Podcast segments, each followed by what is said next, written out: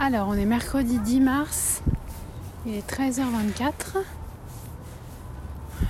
et on est actuellement en train de se promener et courir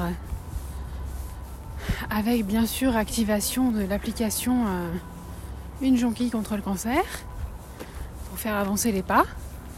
Mais il reste, euh, ouais, il doit rester 10 jours à peu près là. Donc, euh, donc voilà, j'ai réussi à motiver bah, toute ma famille avec souvent plusieurs comptes au sein de la famille, notamment mes neveux de 12 ans. Donc je suis curieuse de, de voir ce que ça va donner. My Boob Story, le journal optimiste de mon cancer du sein.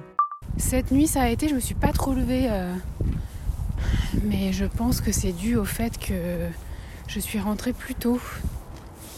Et euh, la soif, ça a été aussi à ma grande surprise. J'ai pas eu de, de sécheresse horrible comme je peux avoir. Ouais, je sais pas s'il y a tellement une, une raison, une explication à ça selon les jours.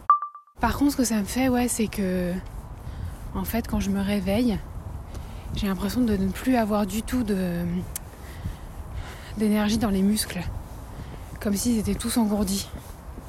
Donc ça, c'est assez désagréable. Et là, euh, bah là, je marche et ouais, je sens, euh, je sens la fatigue musculaire en fait.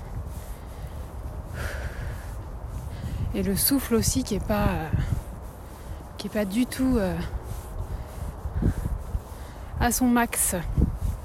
Mais je pense que ça, ça va revenir vite. Donc voilà, on y est, dans une semaine ce sera fini. Ça va passer vite je pense, mais c'est vrai qu'après il y a toute cette On va se concentrer sur la de celle-ci. Continuons cette petite balade bucolique. Ce qui est cool, c'est qu'il n'y a personne par contre.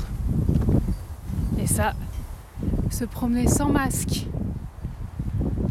un 10 mars 2021, on est bien content. Merci d'avoir écouté ce nouvel épisode de My Boob Story. Si ce podcast vous plaît, n'hésitez pas à laisser un commentaire sur Apple Podcast. Et pour ne manquer aucune actualité de votre podcast préféré, rendez-vous sur Facebook et Instagram myboobstory.podcast. À demain!